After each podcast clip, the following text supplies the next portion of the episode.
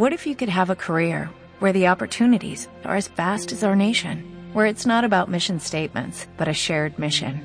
At U.S. Customs and Border Protection, we go beyond to protect more than borders, from ship to shore, air to ground, cities to local communities. CBP agents and officers are keeping people safe. Join U.S. Customs and Border Protection and go beyond for something far greater than yourself.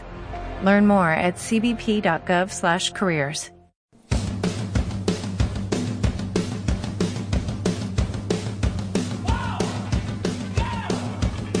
Estás escuchando el futbolín. ¿Qué tal, señoras y señores? Bienvenidos a un nuevo Futbolín, episodio 2 de la segunda temporada o episodio 28 de la anterior. Vamos a, tenemos un poquito aquí ahora mismo de dudas, es. no sabemos cómo hacerlo. Y tengo a mi lado a Rubén Cortés, Daniel Chávez, Samuel Jurado, ¿qué tal? ¿Qué tal? Muy buenas. ¿Qué pasa? Muy buenas. Y Ángel García La Pecera, que hoy me ha dejado a mí el puesto de presentador. El segundo capítulo de la segunda temporada, ya estoy aquí. Ya estás aquí, ¿eh? Me habéis echar. Pues nada, tenemos un, un programa hoy un tanto informal, pero a la vez formal, porque vamos a hablar de Segunda División, de Liga Iberdrola y un poquito también de la Liga, de la Liga Santander. Sí, según vaya surgiendo, hablaremos de cuestiones un poquito más de opinión, más subjetiva y por supuesto tocaremos la segunda la- y la Iberdrola, como ha dicho Jacobo. Pues adelante, ¿no? Adelante, vamos allá, Ángel, sube.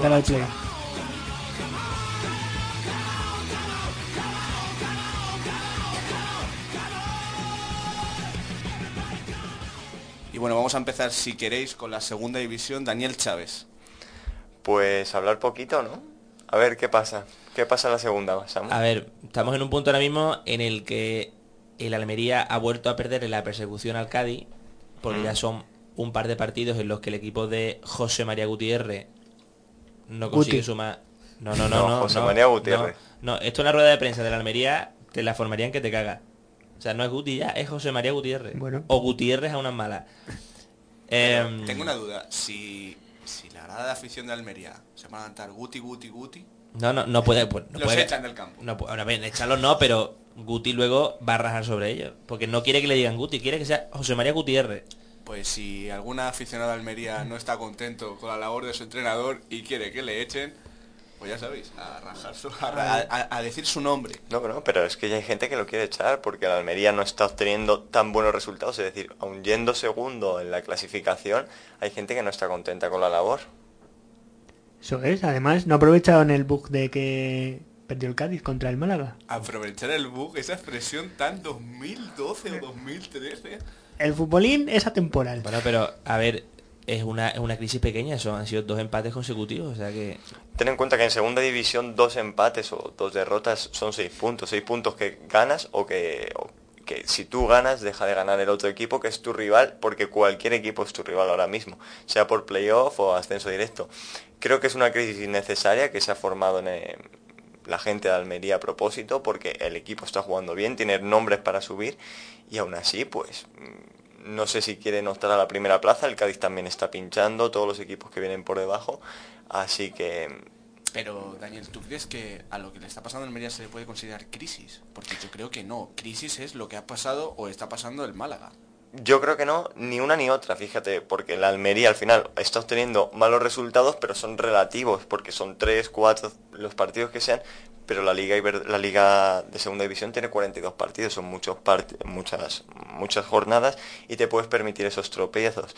Lo del Málaga, al final parece que tiene solución. Yo no era muy positivo al decir, al pensar que iba a acabar en descenso administrativo, pero aún así el Almería, pese a la destitución de Víctor y toda la polémica que ha tenido, eh, la no inscripción, el tope salarial, pues está obteniendo buenos resultados y es posible que incluso se salve por méritos propios y luego ya veremos en los despachos. Quiero dar paso a Rubén, que antes de comenzar el programa ha dicho que tenía cosas del Málaga. Yo tengo cosas del Málaga. Cosas del Málaga, El tío. Málaga no tiene crisis de juego. Va salvándose. Tiene la crisis en los despachos, tiene al Tani que están ahí a ver si le multan o qué, pero más crisis de ¿Cuánto tiempo de lleva el. Tani al frente del Málaga? Pues, Pues, joder, Eh, ¿Ocho años? ¿Nueve? Más... yo- Por ¿Diez? ahí, ¿eh? Cuando ficharon a Van Nistelrooy. tem- ¿cu- ¿Cuál fue la temporada de la Champions? 2012, ¿no? Sí, Champions, pero antes ya estaba, ¿eh? Antes ya, Ya estaba. estaba. yo creo que Cuando ficharon dos o tres antes ya estaba. Camisetas de Lining, correcto, sí. Es verdad. Martín Cuando de venía- Micheli, fichaje estrella de esas temporadas. Leyenda atlética Martín del Michelis. Sí, ¿verdad? ¿Sabes? Y el rayo, que sabemos que en el fútbol nos escucha gente del rayo, que tienes que hablar de él. El rayo, pues, Chávez. Con lo de... Con el caso de Advíncula, me imagino que, que quieres tirar. Bueno, Advíncula, Hay Pa- polémica. Advíncula, Paco Geme, Romance presa, Zulia. ahora mismo. eh, Está siendo un año complicado, pero en toda segunda división hay muchos muchos problemas, pero en todos los equipos. Y el otro día era el Oviedo con el entrenador que lo querían echar también, el caso del Rayo con Zozulia, que al final parece que las medidas no, no calan, que era el cierre del fondo durante dos partidos, el, eh, el partido de Albacete a puerta cerrada, bueno, perdón, esos 45 minutos reanudarse en otro momento y eh, la multa que se va posponiendo.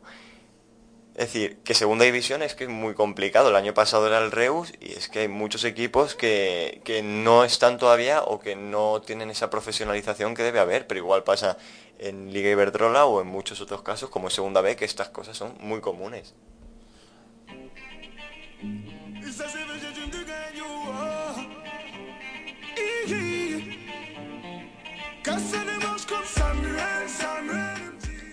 Bueno, pues cerrado la segunda división. No sé si habéis quedado con ganas de decir algo más. No, simplemente que el, el problema del rayo no es administrativo ni nada. es- de mi punto de vista es que el rayo sobre el campo tampoco tiene nada. Yo tampoco le veo nada. Y ahora más que ha perdido en barba, más todavía. Mm, ¿Cuál es lo más, o sea, qué es lo más peligroso que tiene el rayo en ataque ahora mismo? ¿Andrés Martín, Ulloa o...? Si es que volvemos a lo mismo, no es que sea el rayo, el, el problema de los equipos de segunda es que tienes que tener un jugador que te haga 15 goles. Ahora mismo el rayo se lesiona Ulloa de gravedad de la rodilla, se pierde el resto de temporada y tras a Casmi. Está bien, pero es que no solo el rayo, es que tienen que ser todos los equipos, tiene que ser el Tenerife, tiene que ser el Cádiz, tiene que ser el Almería.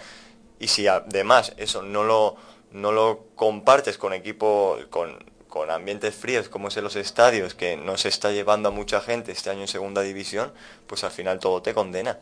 Bueno, pues no nos vamos a acaparar todo el tiempo con la segunda división. También tenemos Liga Iberdrola, las chicas, eh, que están dando un nivel este año impresionante.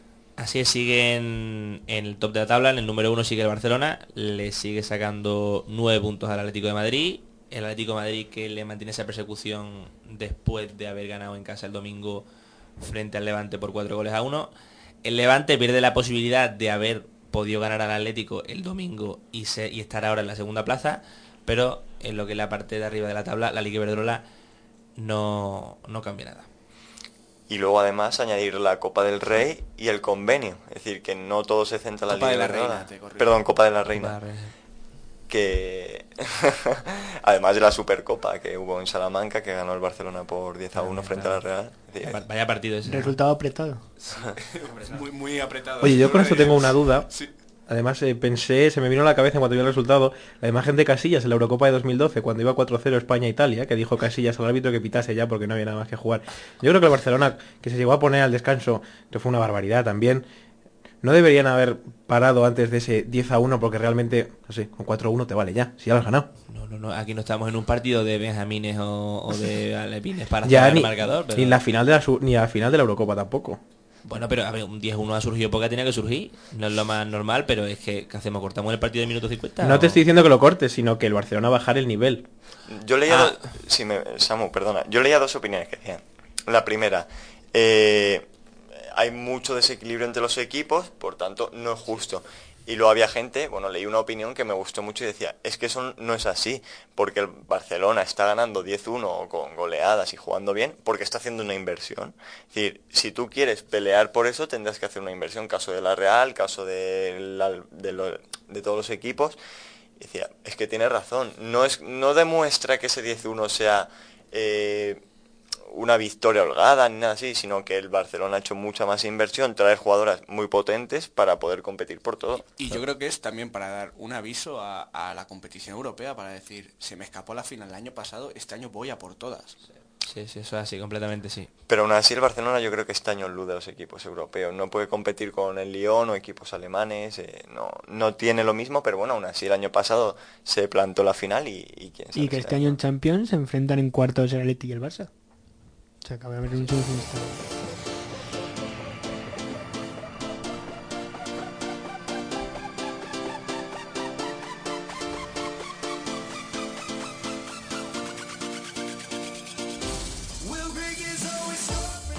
Bueno, y ya para cerrar este podcast, este nuevo podcast, pues si os parece vamos a hacer como un pronóstico de, de, lo que va a ser la liga. Lo hicimos al principio de, nuestros programas, no sé si fue el primero o el segundo, pero ahí estuvo.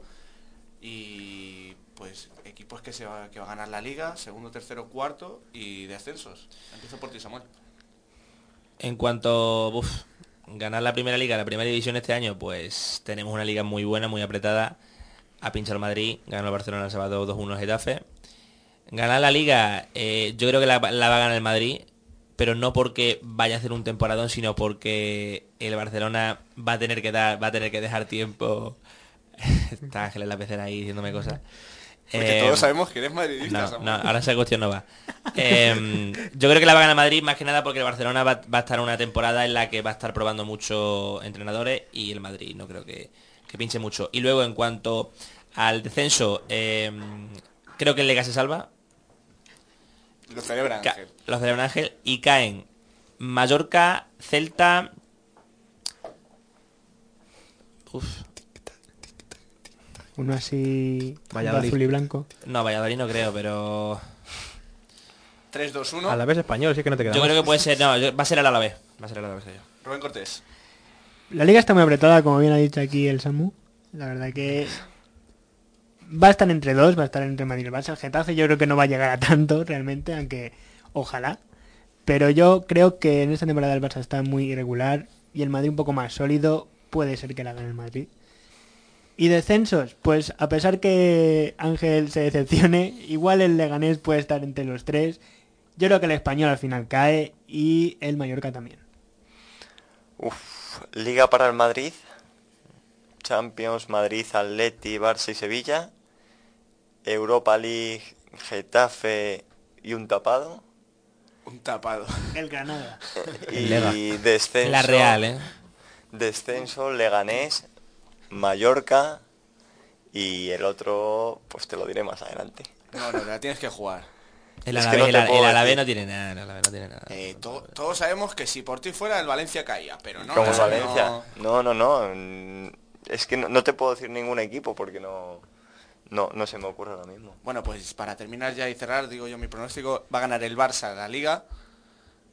Y ahora también lo va a decir Ángel, perdón, que me está, me está poniendo carita de pena. Claro, es que me han saltado. No, sigue, sigue. Si quieres, mira, si quieres lo hacemos a la vez. Mira, Liga, lo vamos a decir cuando a la cuenta de tres, ¿vale? Sí, iba a decir lo mismo. Liga, Liga, una, dos y tres. El Barça, Barça, está clarísimo. No pero es, que, es, que, es que No hay sé duda, qué le pero- veis a este Madrid. pero porque el Madrid sí que viene en buena dinámica, pero va a tener un bajón ahora, yo creo que va a tener un bajón como El la- Bernabéu va a marcar diferencia. y el Barça a la visita al Bernabéu. Claro, eso, eso- a eso me refiero. Eso es. Descensos, te dejo a ti primero. Yo es que no puedo decir que va a bajar el Leganés.